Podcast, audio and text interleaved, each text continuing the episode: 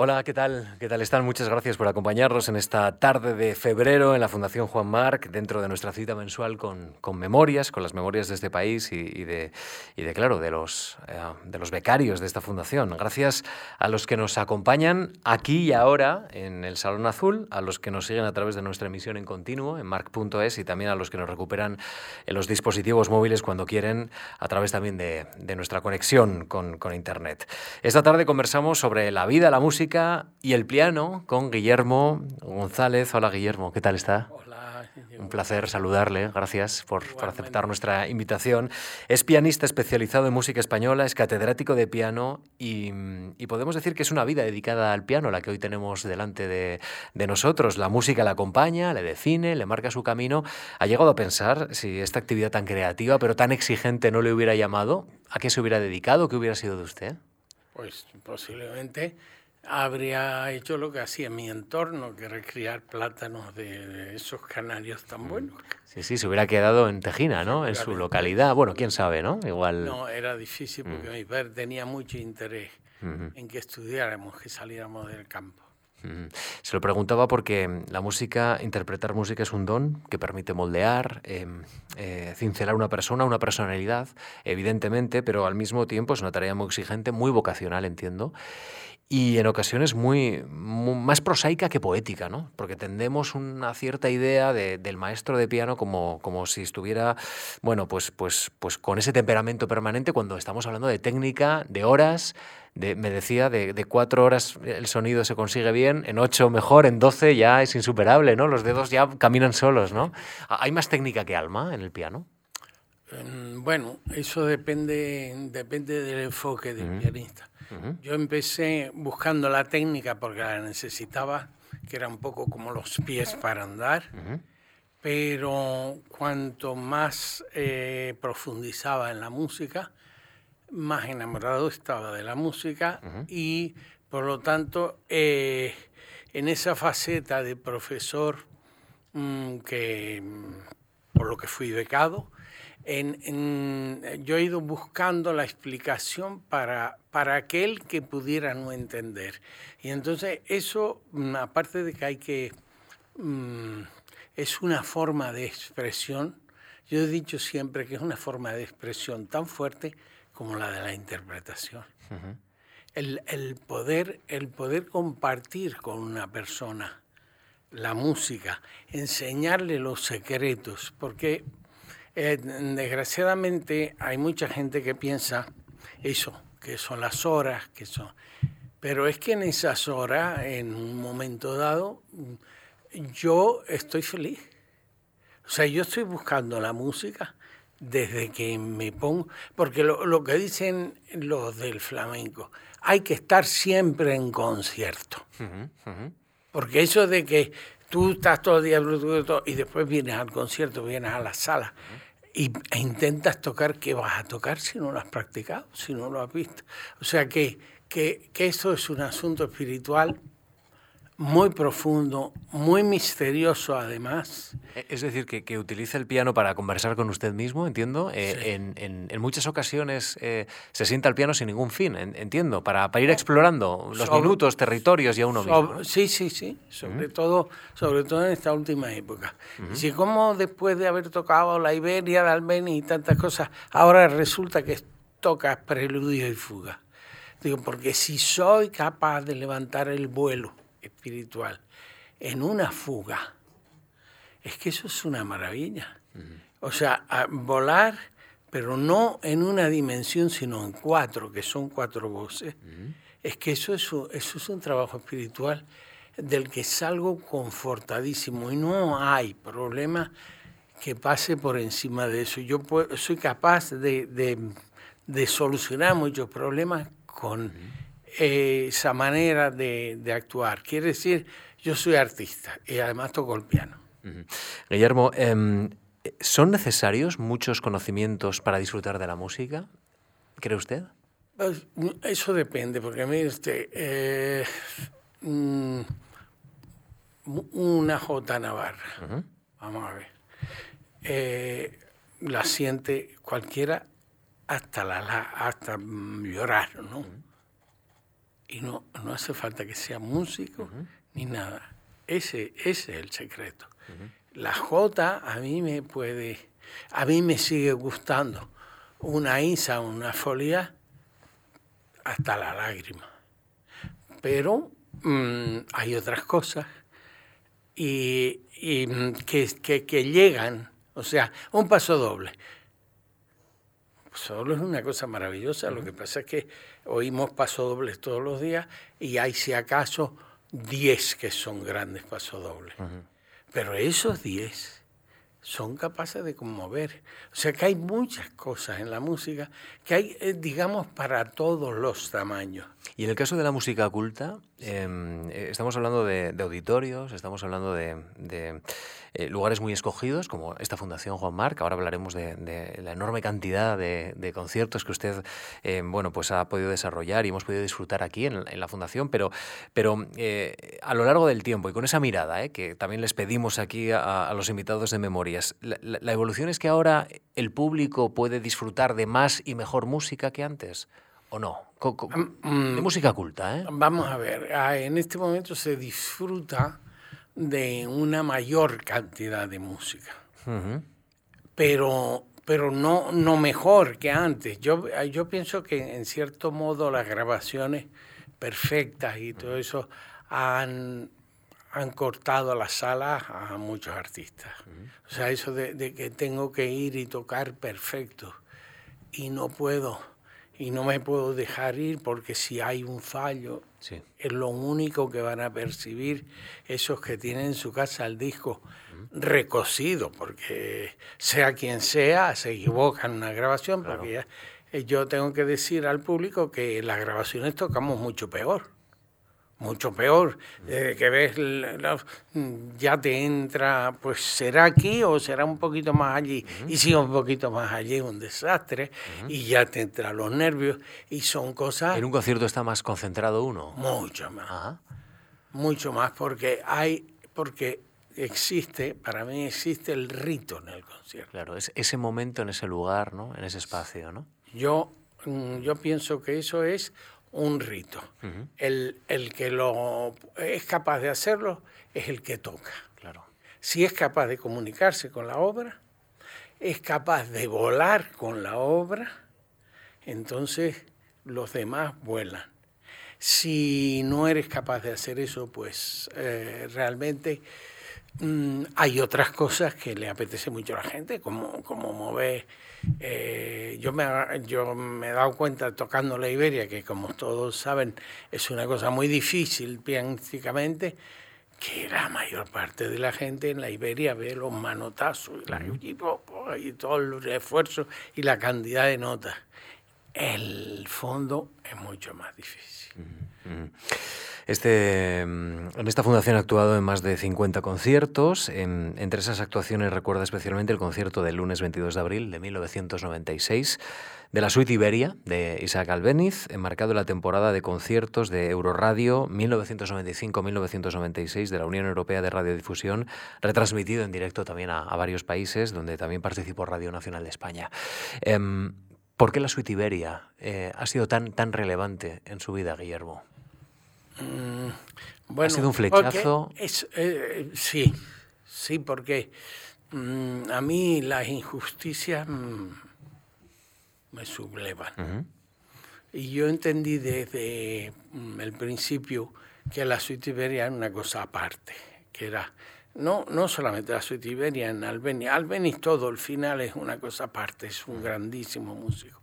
Y está, ha estado muy maltratado y con esto de, de, haber sido becario, yo desde el principio pensé que teníamos, la primera obligación que teníamos que tener era, como país, era ofrecer al mundo una partitura que por lo menos estuviera correctamente escrita. porque Porque no estoy hablando de una falta o de dos. El polo concretamente tiene 70 faltas en la primera edición. ¿Por qué? Pues porque pagan mal a los copistas y el copista corre.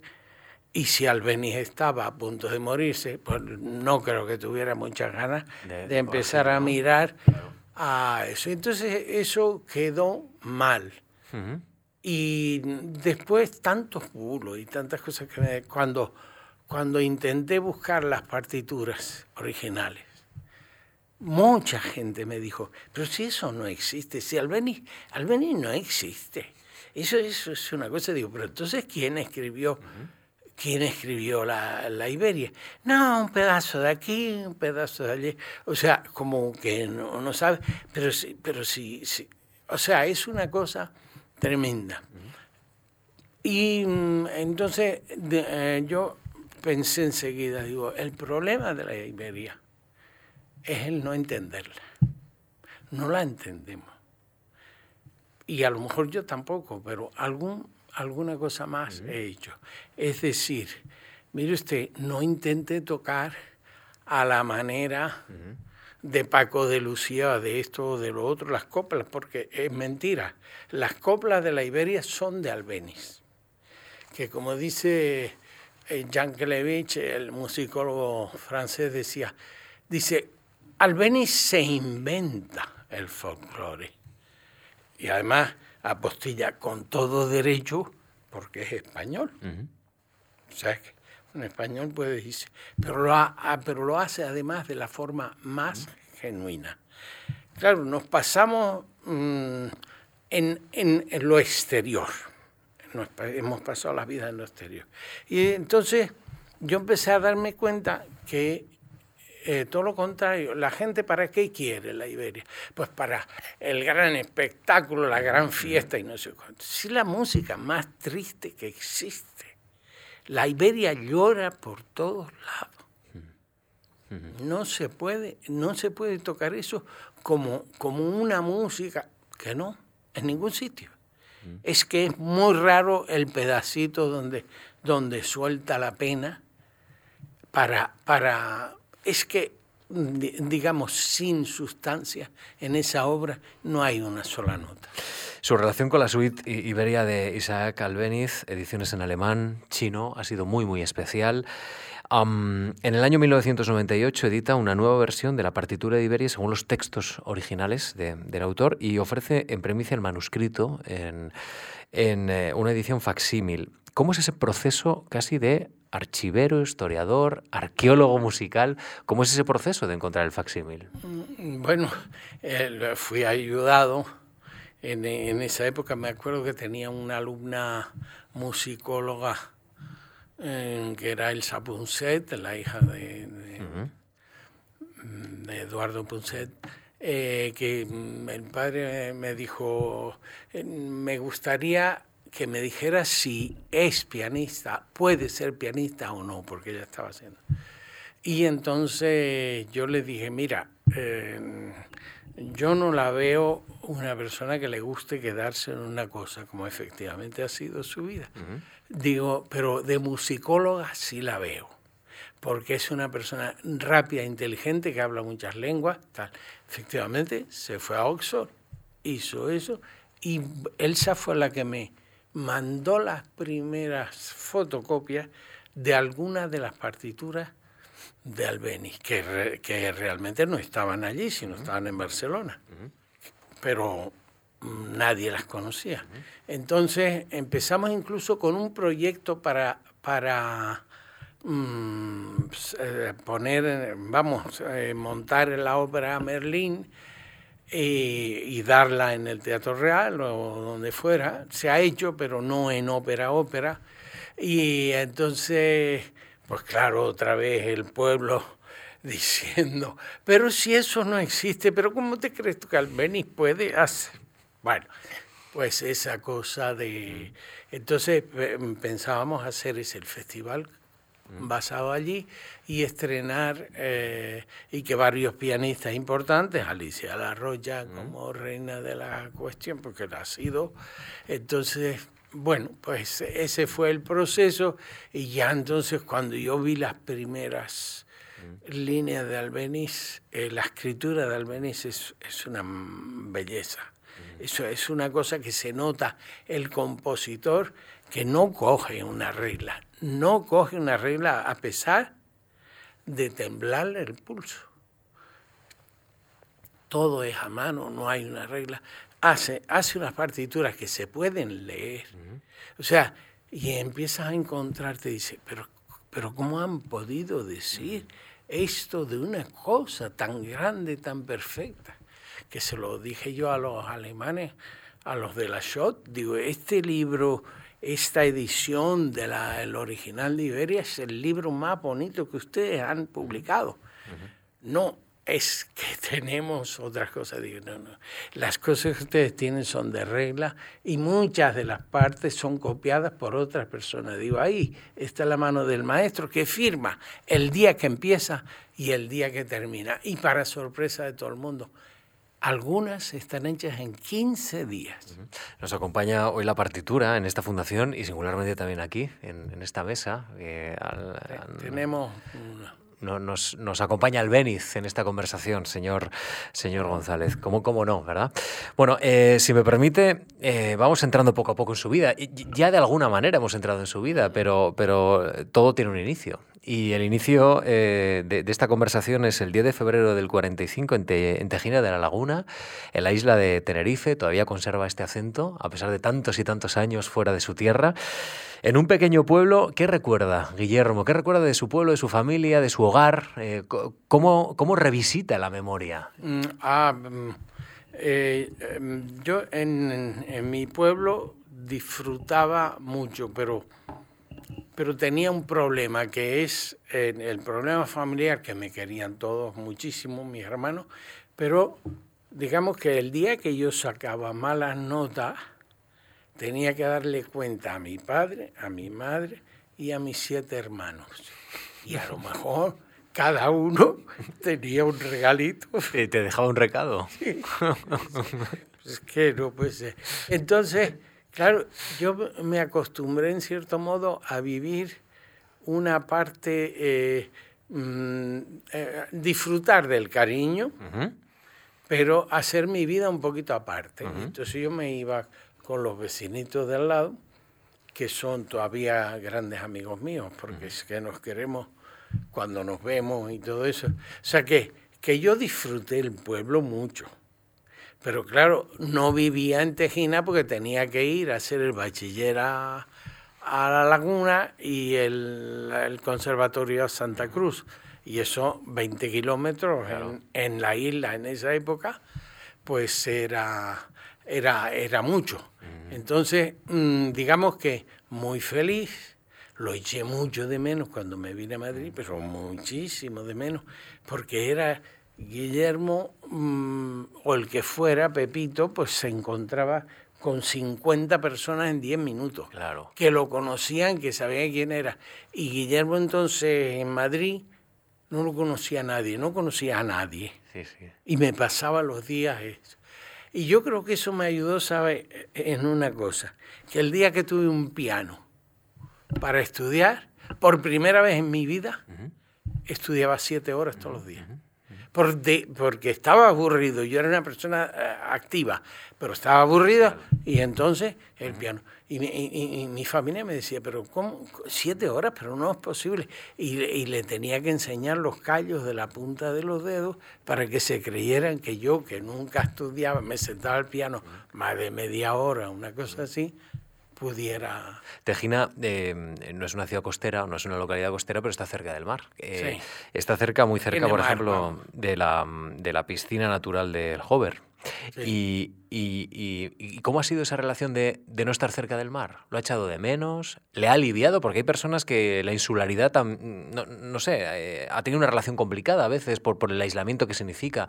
¿Cómo ha sido el recordar el mar que ya no está? Eh, sí, al principio el aislamiento no lo siente pues Claro, claro. Porque es la naturaleza, ¿no? De lo y después, pues tampoco lo pude sentir porque realmente yo eh, ha sido muy esporádico los viajes para conciertos, para ver la familia y eso. Y eh, digamos que eso no lo he sentido. Lo otro fue rápidamente sustituido con amigos, con mi familia política. Y entonces, mm, no sé, en ese sentido eh, lo quiero mucho, pero puedo vivir perfectamente sin estar allí. Y ahora tengo una casa en Motril que como dicen, como dicen, dice, esta es la sustitución de Tejina. Claro. Porque Granada. Claro, tiene aguacates, tiene plátanos, tiene todo lo que teníamos allí. y si los tiene y tiene un drago y todo eso, quiere decir que lo que estamos hablando está en el subconsciente. Claro, que uno se lo puede llevar, ¿no? a donde vive, ¿no? Sí, sí. Claro que sí. Em, a, los, a, los eh, nueve comienza en el Conservatorio de Música de Santa Cruz de Tenerife, muy, muy joven. A los once el estudio de piano. ¿Cómo se cruza la vida, eh, la vida musical en su vida? ¿Cómo, es ese momento? No sé si es un flechazo, es, es digamos, una intuición, es su padre. Eh, ¿qué, le ayuda a comprender que quizá hay un camino en la música? en el principio es mi hermano necesita un organista para el piano, para su coral, a estudiar piano. Es el principio. O sea, el principio fue eh, eh, decir, mi hermano necesita eso, pues yo em, voy a estudiar sin darme cuenta, pero esa era la historia, porque fue lo que hice en Tejina hasta que me fui. Eh, servir a la iglesia, a las misas, a, la, todas esas cosas. Entonces, ¿qué es lo que veía yo en ese momento? Pues la gloria del pianista famoso. Pero la música, pues si yo había oído, cuando cogí el avión, había oído cinco conciertos de clásica en mi vida. O sea, no sabía lo que era nada porque eh, dice, y tan malos eran los profesores, no, no, el que era malo era el alumno que, que, no te, pero no porque fuera vago, sino porque no podía estudiar, estaba todo el día en la guagua. claro. Sí, sí, entre, entre Tejina, Laguna, La Laguna y Tenerife, ¿no? Claro, entonces... ¿Y, y, qué recuerda de Doña Maruja Ara de León Villaverde? Ah, una... ¿E-, ¿Era muy dura? Eh, era exigente. Exigente. Pero, pero un bálsamo al mismo tiempo, porque eh, creía en mí, yo no, puedo saber cómo, pero creía en mí. Bueno, un día apareció su hijo Agustín Leonara, el gran violinista, y, me dice, toca ese preludio de Rachmaninoff. Hice un desastre, un desastre que la, la pobre mujer no sabía dónde meterse, porque claro, pero ¿cómo iba a tocar si yo no estudiaba nunca? O sea que, pero ella tenía confianza y siempre me apoyó. Ella y su marido, que era profesor de violín y em, era un cargo importante en el ayuntamiento. Y, y, los dos me protegieron. Y el director del conservatorio, que es otra cosa, que es, por cierto, el suegro de Azulema de la Cruz, la compositora, mucho mayor, pero Mm, pues creían en mí, no sé, veían algo que, que, yo desde luego ignoraba. Y pudiera decirse que hasta sigo ignorando qué es lo que veía. Pero, pero no fue mal, ¿eh? ah, tenemos algunos detalles. Además, usted lo recuerda cuando solicita eh, la, la, beca, por ejemplo. Eh, en el 62 pasa de Tenerife a Madrid, 1962. Finaliza con honores los estudios de piano, primer premio del concurso fin de carrera, que le permite ingresar en la clase de virtuosismo en el Real Conservatorio de, Madrid. Y ahí entiendo que en Madrid eh, usted entiende, eh, o por lo menos así sugiere, que, se empieza a consolidar, ¿no? Por lo menos una mirada sobre el piano muy distinta que la que tenía usted en Canarias, precisamente en Tenerife. Claro, porque es que entonces yo empiezo a ser profesional una persona que no había hecho sino salir del, paso en los problemas que había, eh, pues eh, porque, mm, por ejemplo, es muy eh, teníamos el, coro de gente que no, que no sabía solfeo y se perdían en la tercera voz y venían a mí que estaba allí, yo miraba a tercera voz, mm, leía allí, seguía tocando, les cantaba así de lado cuando ellos se agarraban, pues se volvían a su sitio. Eso, eso era, eh, claro, tenía destreza para hacer esas cosas, pero, pero en realidad mm, a mí la música en ese momento, atracción, atracción, y sobre todo por la clásica, no, ahora sigo diciendo, ante una folía o eso, claro. lloraba. Sí, sí, sí, es el, temperamento del pianista. Bueno, eh, la clase de virtuosismo la dirige el maestro don José Cubiles. Sí, sí. Fue importante. ¿Qué, qué, qué, qué le enseña? ¿Qué aprende de él? ¿Qué relación tiene con el señor Cubiles? Muy, muy buena, a pesar de que cuando le preguntaron, mm, dijo, que le dice su hijo, ¿y qué tal este chico que te han mandado de Tenerife? Y me dice, y dijo, pero que yo lo oí, dice, este chico viene a la clase de virtuosismo, pero en realidad tiene nivel de cuarto curso. Y, ¿dónde estaría yo? Que a mí eso no me afectó nada. Bueno, pues, pues una cosa. No sé, no sabía en realidad, iba, iba navegando. Ahora cuando ya tuve el piano en las manos y pude estudiar, las cosas empezaron a cambiar rápidamente. Y, ahí de esa manera, el segundo curso eh, ya había adquirido un cierto nivel en la clase, que era una clase muy importante, pues estaba Rafael Orozco, Cristina Bruno, todos los grandes pianistas de la época esa estaban en la clase, catedráticos, Manuel Carra, López Jimeno, y, y, entonces, pero ya empecé a, a subir algunos... El problema Dice, ¿y qué pasó? Pues pasó que el maestro tenía una bronquitis muy, muy aguda y entonces, mm, claro, él tenía 25 alumnos y dos, y dos días de clase a la semana porque no ganaban nada todavía en el conservatorio. Hay que pensar mm. que no eran funcionarios, que no era nada, mm. ganaban no sé si dos mil pesetas al mes, entonces iban poco. ¿Y, cómo se ganaba la vida con conciertos?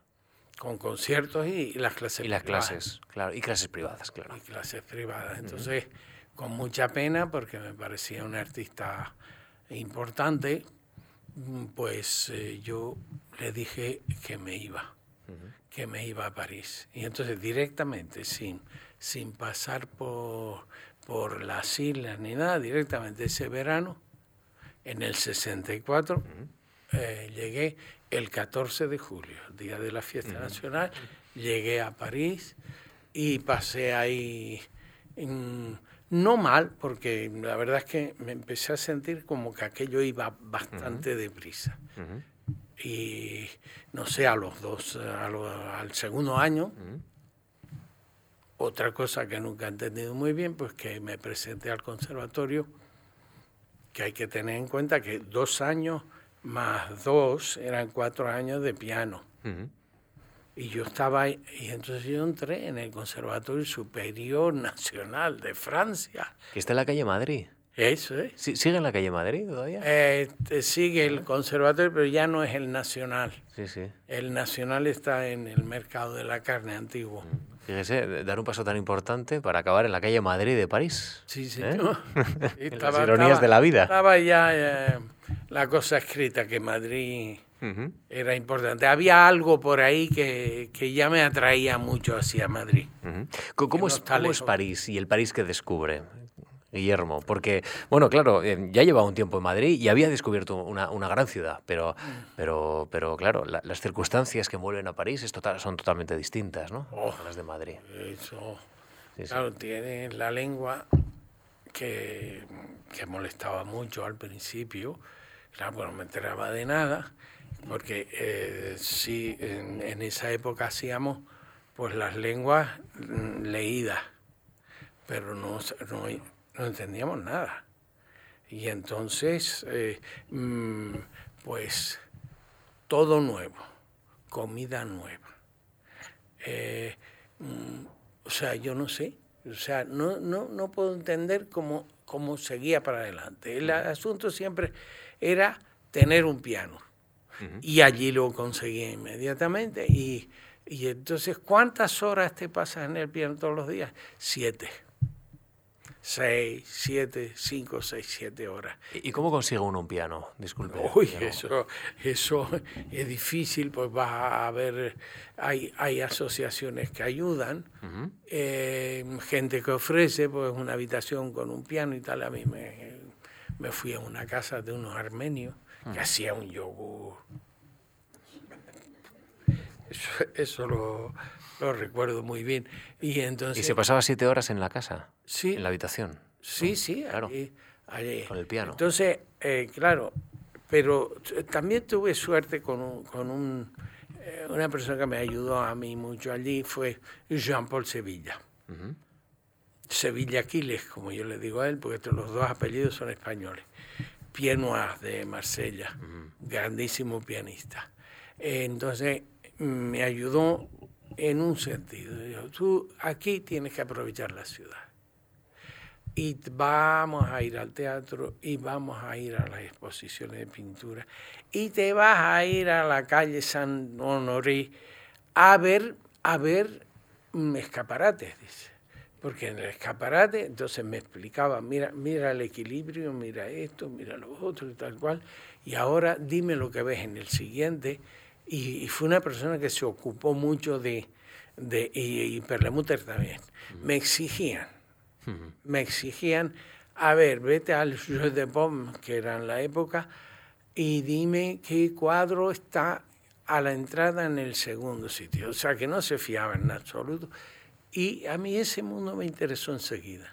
Y ese mundo me, abrazó de tal manera que, digo, en un abrazo tan fuerte que, me interesó. Me ha interesado toda la vida el arte y, eso me, me, o sea, me empezó a, a, entender, empecé a entender la música. Y también me dijo un día Perremuter, el niño y los sortilegios de Ravel, que es una obra bastante rara, que se la hizo eh, Ravel como un regalo para los hijos de Colette, la escritora, que tenía varios hijos, y entonces le hizo sus cuentos.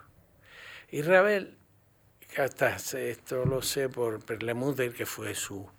Claro, es que mi profesor fue, estudió las obras de Ravel con Ravel, y parte de las de Foré con Foré. Y claro, salían por las anécdotas. Entonces, como era tan tímido, estaba allí en la sala y, y cuando lo van a ver, se callado, llorando, y dice, es que no me esperaba. Esta obra, dice, yo creo que es mi mejor obra. Y había sido un juguetito para los eso. Y a mí se me ocurrió decirle a Perlemuter, maestro, pues a mí esa obra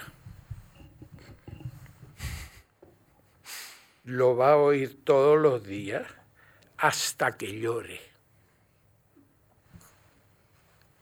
Todo arreglado. Era decir, ya sabía él que yo me iba a oír todos los días Y claro, mm, pues era un ambiente, porque, porque el ambiente impresionista eh, era el momento. Claro era el momento, que, era cuando estaban consolidados ya esos grandes personajes. Y recibir esas clases, las, cosas de Ravel, pues mira, hacía esto, hacía lo otro, eh, quiere decir que, y además, claro, iba todo el mundo, de chinos, japoneses, de todos lados, iban a estudiar ese programa con, con ellos, así que lo oíamos, lo oíamos, y me convertí en un especialista. En cuanto se te acostumbró el oído a esa música que a mí me sonaba chino al principio, pues resulta que toda la demás entraba con muchísima facilidad. De, esto hace 60 años ¿eh? en su vida. Em, cuando regresa a París, eh, ¿ve una ciudad nueva o ve la ciudad de hace 60 años? La veo envejecida y la veo con menos fuerza. La veo, eh, nosotros, nosotros, o mi época, tuvimos el reflujo de eso, de, toda aquella gente que había vivido la gran época y eran personas mayores, ya con una... Entonces te, te, impresionaba mucho. Claro, mm, después la cosa se ha vaciado y han pasado 60 años y ahora el reflujo apenas llega. Cuando me dice, claro, es una, eh, una, ciudad que tenía mucha fuerza, es que cuando usted solicita la, la beca a la Fundación en 1967 estábamos a un año del 68. Una, ciudad que bullía, bullía no, no, solo desde el punto de vista cultural, también político, revolucionario, ¿no? Sí, sí. Y además eh, yo estaba en un centro importante que era la ciudad universitaria del sur. Y ahí hubo muchos jaleos y cosas hasta muy graves. Eh, que no llegaron a pasar, pero, pero cosas que vimos, eh, eso de entrar a la reunión, a un compañero mío a la reunión y le dice, anda hombre, que vengo cansado, que no hay metro y que no sé cuánto. Y siente el frío detrás del, fin, del arma y entonces te, te, obligaban a cosas. Mm. Era, era una dictadura en un momento y además, además peligroso, porque no había policía. Podía pasar cualquier cosa. La policía no estaba para lo que era, sino para reprimir y que reprimiendo las huelgas y las cosas porque fue un desastre. Mi sagrado conservatorio eh, donde había enseñado Forel, todas las, grandes figuras, colchones por el suelo, colchones sobre los pianos, aquello era un desastre. A mí me parecía inconcebible que un país tan regulado y tan serio como era Francia, con el general de Gaulle, eh, se hubiera convertido en unos días en aquel mare magnum que no sabíamos por dónde tirar ningún sitio. Yo escapaba todo lo que podía de eso, pero, pero en, en el sitio donde vivía había un foco muy importante y el Colegio de España terminó ardiendo. Porque de allí lo que pasó fue que tiraron una biblioteca fantástica que había desde la época de la República, la tiraron al, al jardín, prendieron fuego y ardió, ardió el colegio. Guillermo, estamos hablando de 1967, eh, cuando solicita la, beca a esta fundación. Llevaba ya un tiempo en, París, en concreto tres años. Eh, decía, se dan las circunstancias desde el punto de vista técnico y cultural. La ciudad, ya hemos comentado, era, era un tesoro para mi formación, viene, viene a explicar a la fundación. Técnicamente yo ya me siento bien, necesito eh, dar un paso más adelante y sobre todo em, usted propone avanzar en la formación de profesor de piano. ¿Por qué esa vocación eh, de, maestro, ¿no? De, alguna manera, después de tener la experiencia con tres maestros o cuatro, como hemos mencionado aquí, eh, eh, ¿empezaba ya a sentir usted que ese era el camino que podría usted compatibilizar con el piano? Sí, mm, eso era, mm, nació de ahí, siempre me gustó. Tengo una cuñada que fue ilustre, alumna mía en Madrid para, cuarto, y además algo sobresaliente. Y entonces eh, ¿Cuál era mi problema? Que yo no había sido pianista joven.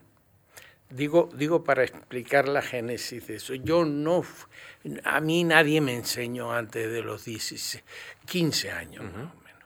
Entonces, mm, las cosas en, el piano, porque decía antes Íñigo, y perdona, eh, cuando nueve años en el piano ya es muy tarde. Ah, sí. Sí, sí, o sea, eh, todos estos rusitos que tienen por aquí, a los cinco años, Marta la hacían estudiar seis horas a los seis. Seis horas. O sea que, que mm, o sea, esa gente no, no es por generación espontánea, sino porque ha tenido gente que ha conseguido que estudien, porque claro. niños... Eh, entonces, mm, a mí me daban por hecho una serie de cosas que yo no entendía.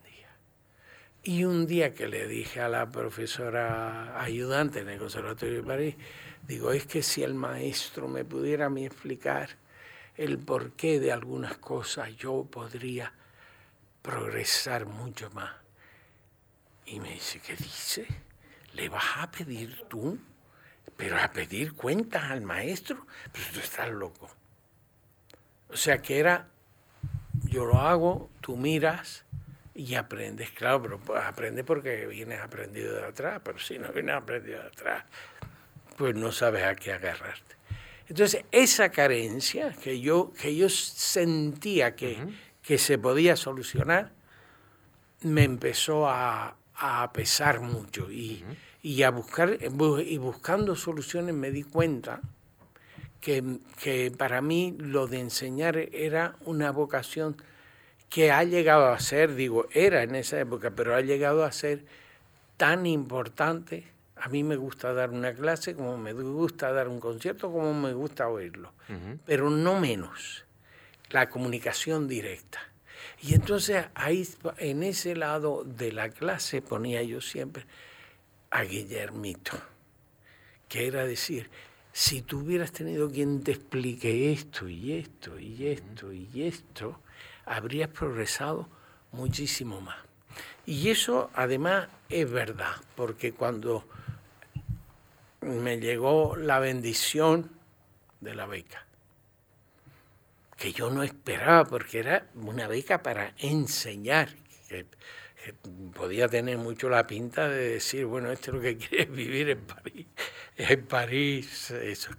Pero, mm, de todas formas, tuve mucho cuidado y fue una decisión, otra decisión que yo nunca he entendido, como fui capaz de decir, no, no puedo perder la beca, no puedo perder el estatus, pero hay una escuela que se llama Escola Cantorum, la que había estado Turina y Albeniz eh, siendo profesores, entonces mm, en esa escuela yo voy a estar con mi nivel, no voy a ser de los últimos, sino que voy a ser de los primeros, y me van a enseñar figuras relevantes del piano. No va a ser nunca en la misma categoría un título de una que de otra, pero eso mucha gente no lo sabía. Y entonces en la escuela me dijeron, usted puede aprender eh, mucho porque tiene, tiene muchos conocimientos. Pero hay que ordenarlos, ¿no?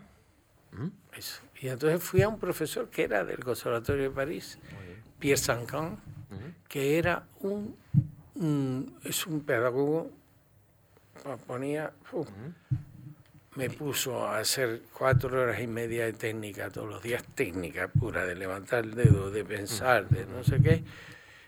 Al año, al año las cosas eran otras.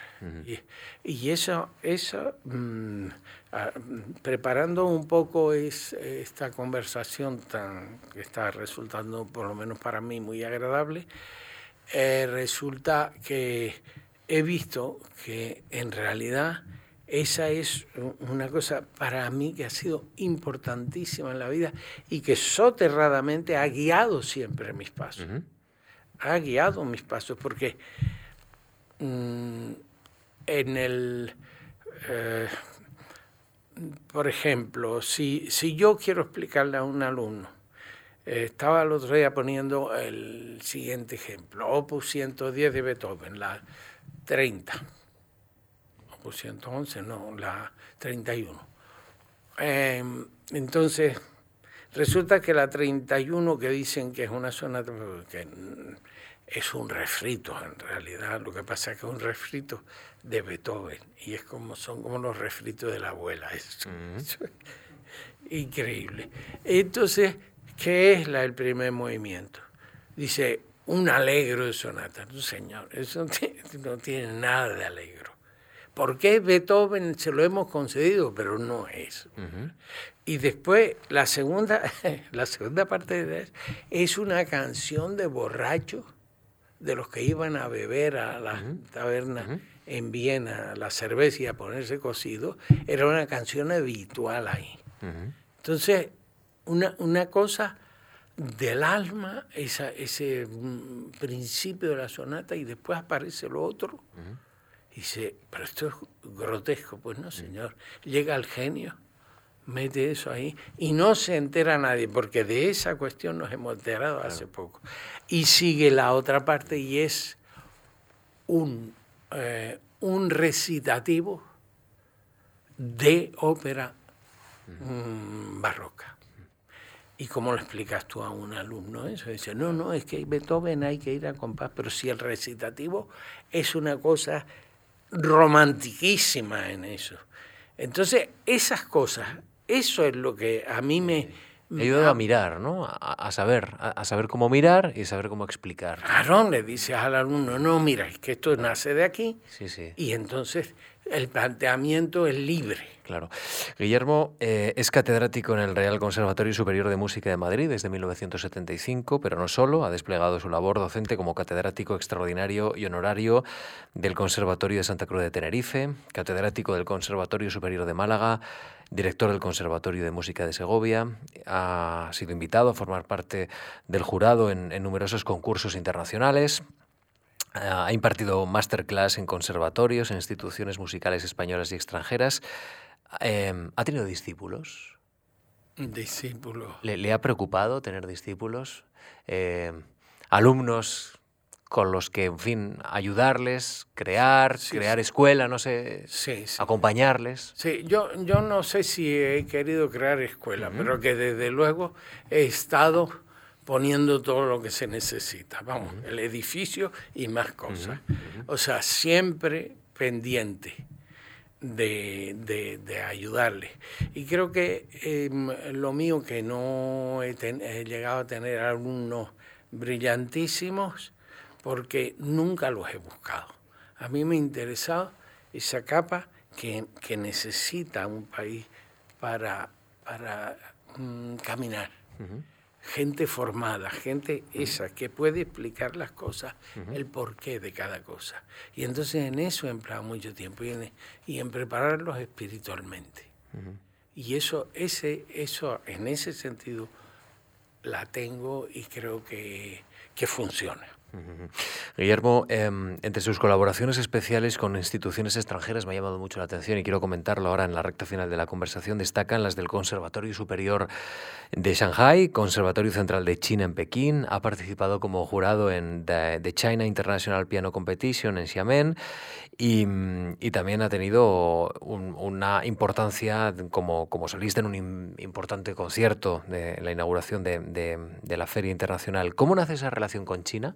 Hemos hablado hace un minuto también de China en el contexto de Albeniz, pero, pero ¿por qué? ¿Cómo, ¿Cómo se acompaña, cómo se arropa esa relación especial que ha tenido con ese país? Bueno, porque eh, tuve, tengo un alumno con el que sigo muy, que está casado con una mujer china, es músico, es muy buen pianista, es una persona muy sensible y mm, cuando iba em, a China, él pensó que podíamos hacer un proyecto en el momento, porque lo de China ha sido como, como una bomba, porque es la primera vez que fui yo pensaba que iba a haber casitas así, no sé cuánto, llegué y vi lo que había en China, eh, era tremendo, pero no estaban preparados no estaban preparados musicalmente y eso.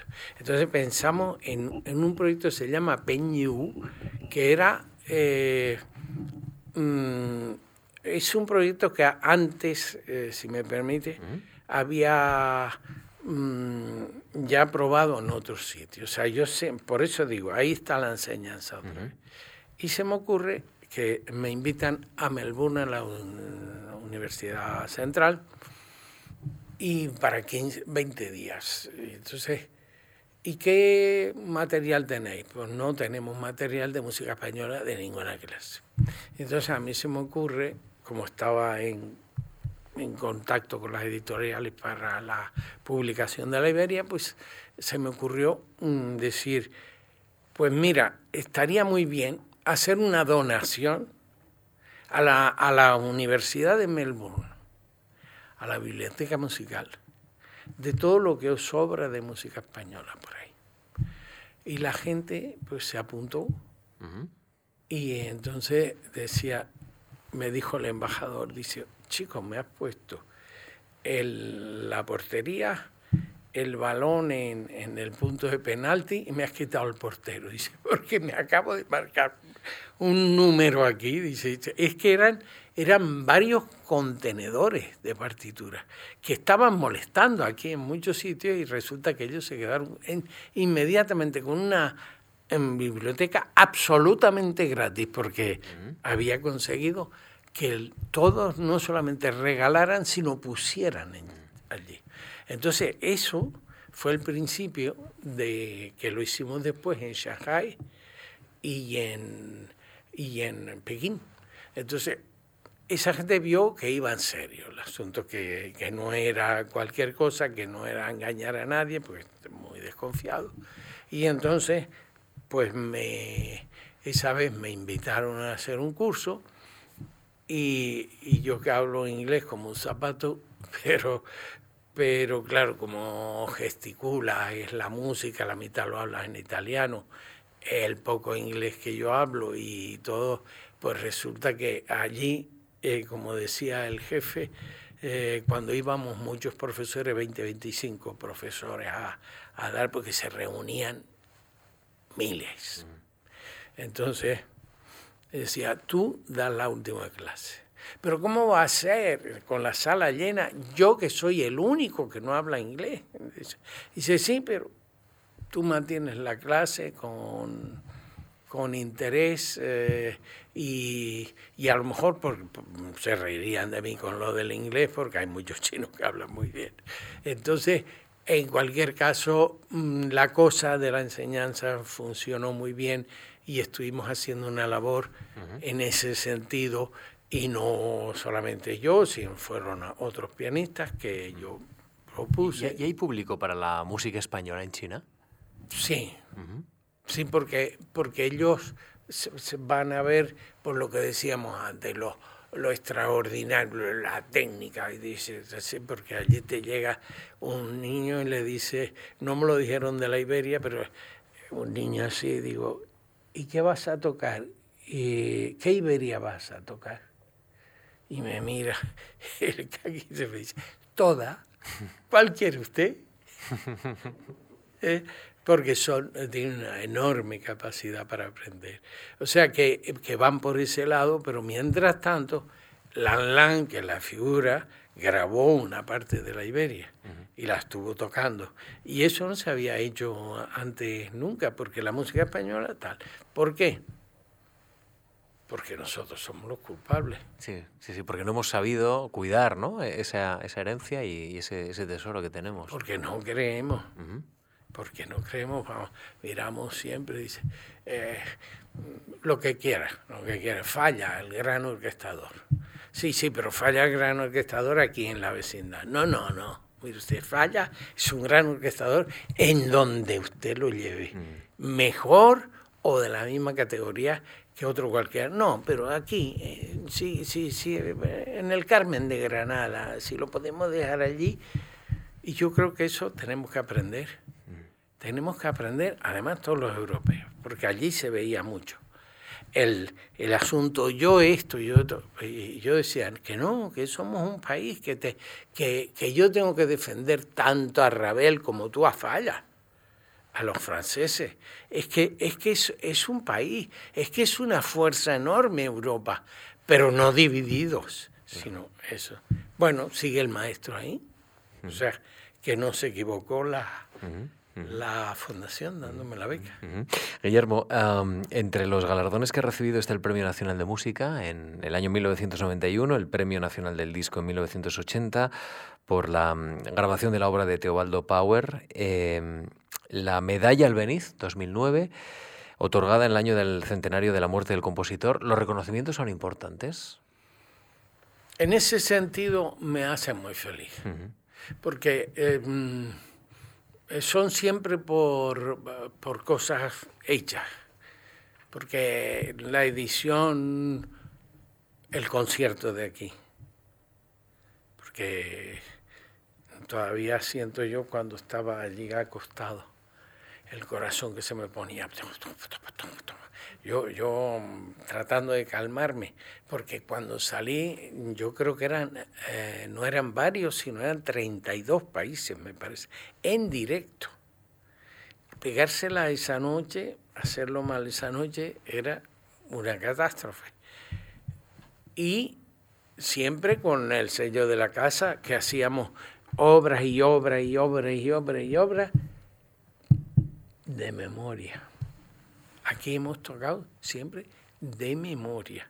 Pero los programas más increíbles, tocar la Iberia de memoria. Ahí.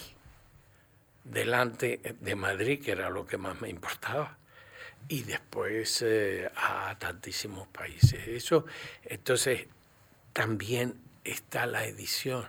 O sea, ese. Mm ese, esa cosa por debajo de decir, no, no, mira, nosotros somos un país serio, mira qué edición. Porque, porque la, mm, como con las folías, yo con el libro abierto de la, del facsímil, me emociono.